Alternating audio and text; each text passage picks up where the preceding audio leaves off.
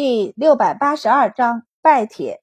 满宝一点也没有被安慰到，他瞥了一眼赵国公，问道：“您受威胁吗？”赵国公摇头：“没人能抵挡大军的进程，如果有，那一定是皇帝。”满宝便收回了目光，和他道：“大总管，前天白善还和我说呢，说他在战场上驳了您的面子，要给您道个歉。我看您最近脸色不太好。”我一会儿叫人熬一碗补汤给您送去。赵国公下意识地摸了一下自己的脸，问道：“脸色很不好吗？”然后才不介意地挥手道：“不是什么大事儿，不过周大人还是要劝告一下白大人，以后救人也要量力而行，而且在战场上，仁慈是最要不得的。”满宝平淡的道：“他又不掌兵。”赵国公摇头。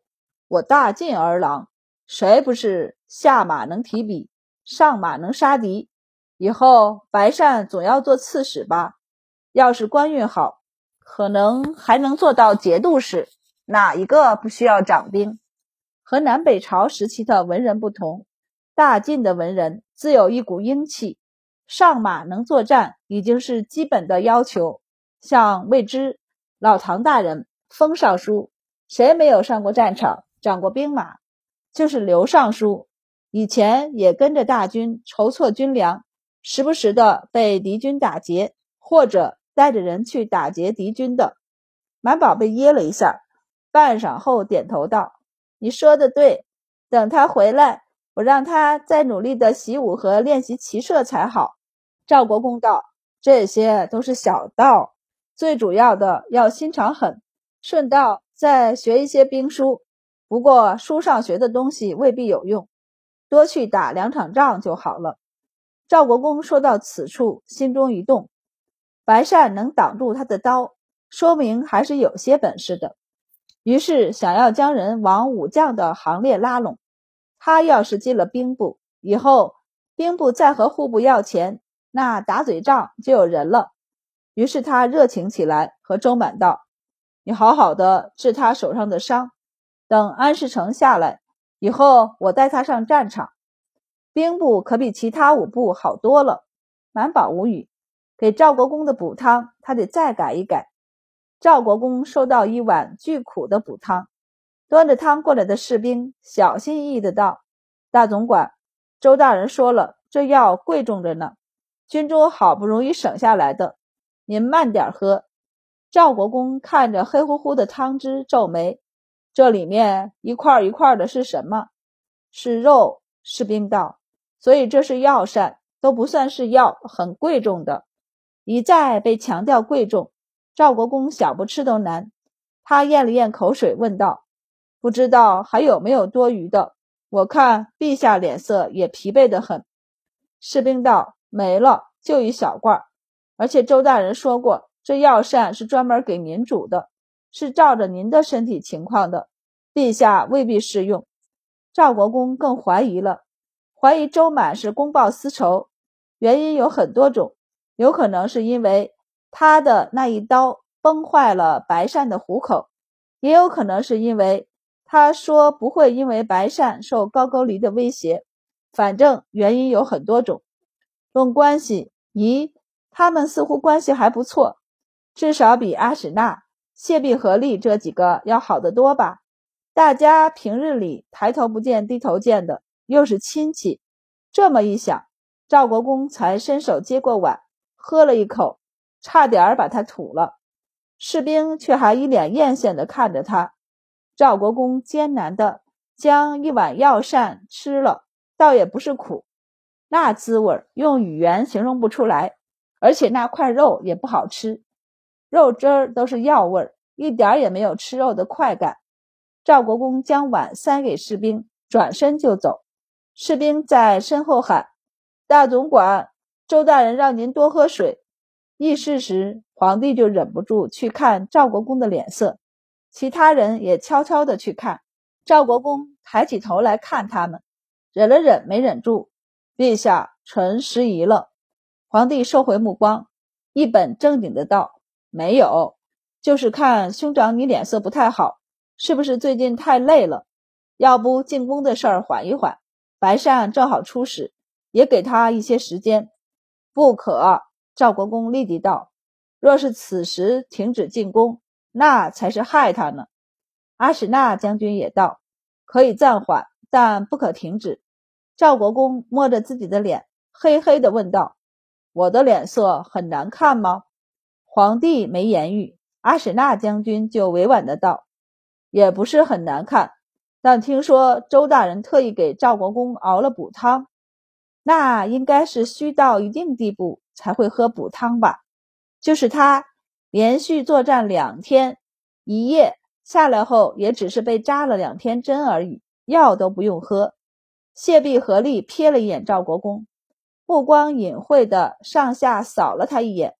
有些骄傲的挺直了腰背，下巴都抬高了两分。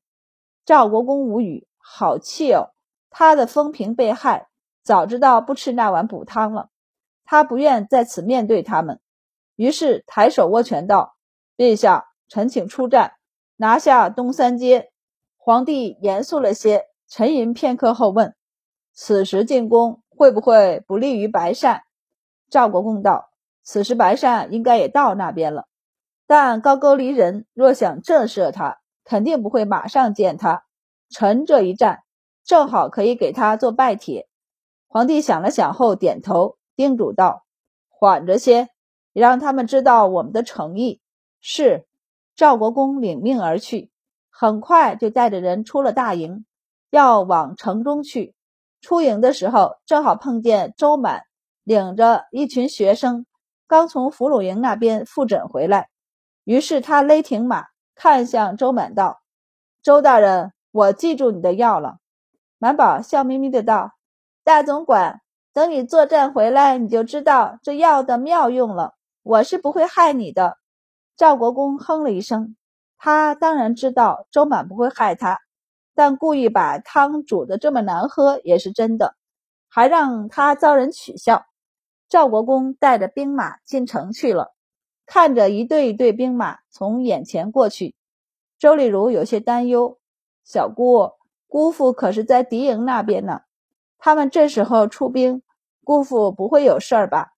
满宝静静地看向城内的方向，道：“缓攻就好，这也算是白善的敲门砖，不然还不定什么时候才能见到人呢。”此时。白善正站在一个院子前，身边是来来往往的人。有人从里面出来，经过他的身边会看他一眼；也有人从外面进到屋里去，同样会看他一眼。白善就浅笑着站在院子里，还闲适的理了理袖子，偶尔看一下院子的风景，并不着急。又不是六七月太阳最大的时候，他才不怕站呢。这会儿晒太阳。正好可以长个。薛贵见老半天，里面的人还是没见他们，不由皱眉，抬头看向前面站着的白善。白善依旧身姿挺拔的站着，他身后的大吉也沉默的站着，脸上一点多余的表情都没有。薛贵就垂下眼眸，什么都没说，继续和他们站着。满宝回到依帐，将今天的任务分配下去后。就亲自带人去前线看有没有新的伤兵，顺便给科科交了积分，让他录屏白善的情况。要是有危险，顺道给他报个警。不过他这边的警报一直未曾响起，倒是高句丽那边有令兵飞快地进入议事院示警。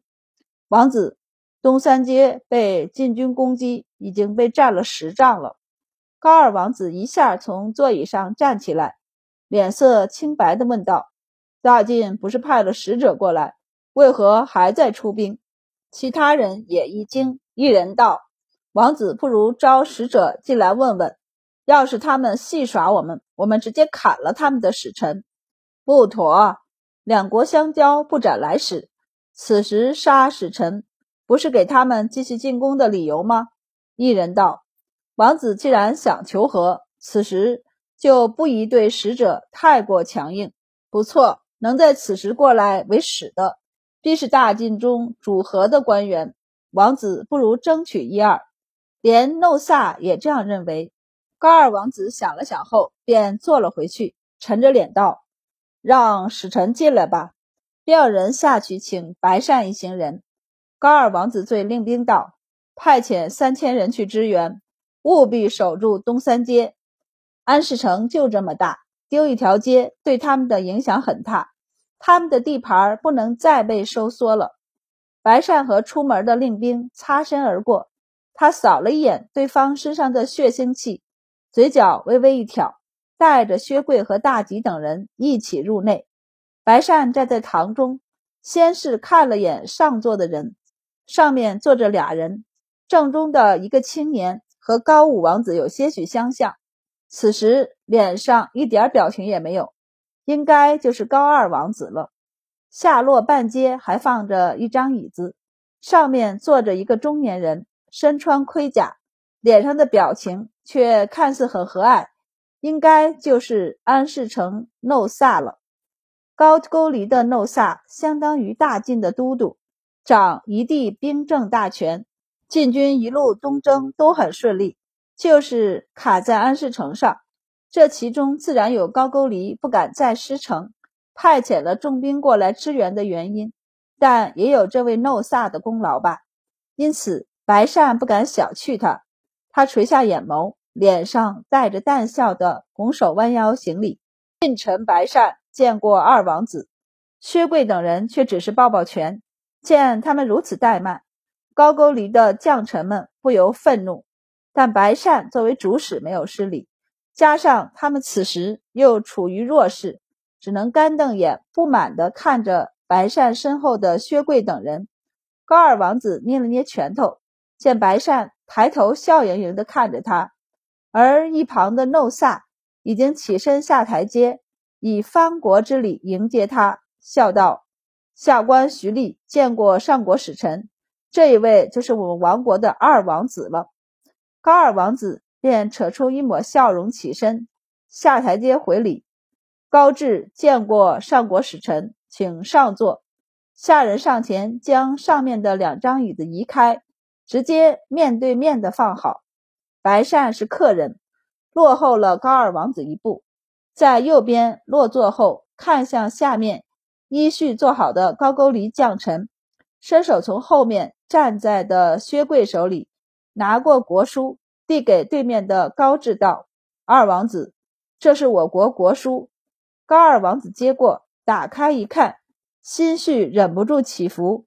差点从鼻子里喷出火气来。大晋作为上国，又是讨伐高句丽的时候，国书当然不会写得很友好。上面直接列举了高句丽的恶行，表明了他们征讨高句丽的缘由。这封国书是来让他们投降的。高二王子直接啪的一声合上国书，沉着脸道：“原来使者来此不是求和。”白善道。如今形势对大晋甚好，我们已经占据了高句丽半壁江山，只要再攻下安市城，便可长驱而入。如此大好的局势，大晋何必和谈？还用得上一个求字？高二王子脸皮抖了抖，道：“那使臣请回吧，投降之事不必再多言。我高句丽王族宁死不降。”白善便劝道：“二王子何必固执己见？”继续顽抗不过是伤人伤己，何况这还有整个安世城的百姓呢？王子不为自己想想，也该为全城的百姓着想。高志冷笑：“就是为了百姓着想，才更不能投降。难道要你们将安世城的百姓都内移，让他们忍受锥心之痛，背井离乡才算好吗？”白善微微一笑，道：“二王子多虑了。”若二王子肯投降，在下可以保证，安世城百姓不会被迁移进内地。我才收到消息，晋军向东三街进攻了。使臣的承诺，我很不相信。高二王子冷笑道：“你们晋国一边向我们派遣使者，一边却又攻击我的领地，我如何能相信你此时做的承诺？要是不进攻，我现在还见不到你呢。”白善可没那么多时间跟他耗着，不过他脸上却是一片惊讶，然后是恍然大悟的神情，最后叹息道：“高二王子或许不知，前几天在攻下安市城西城门的时候，高武王子就已经代表高句丽和陛下投降了。”所有人都瞪圆了眼睛，包括坐在对面的高二王子。白善从袖袋里拿出一块玉佩，递给对面的高二王子道：“高武王子认为安市城一破，高句丽离灭国也不远了，因此愿意代高句丽王庭和陛下投降。您或许不知，以武王子为首的劝降使团，早在几日前就已经出发往国内城去了。刚刚劝服武王子，计划着明天出发的张辉。”打了一个响亮的喷嚏，微微皱眉，难道是家中的娇妻幼子想他了？白善掐着手指道：“已经是第四日了，快马加鞭，以他们的脚程，应该快抵达国内城了。”高二王子脸色瞬间惨白，连下面的将臣们都大受打击，心中一时惶惶。此时再要出兵去拦截也来不及了。是了，要不是人快到国内城了，他又怎么会告诉他们这个重要的消息？高二王子眼睛都快要滴血了，他盯着白善手中的玉佩，没有接。他身上就有一块一样制式，只是颜色有些许不一样的玉佩，里面刻的是他们各自的名字，所以他一眼就能认出这是老五的玉佩。老五那个又蠢又怂的狗东西，他竟然敢！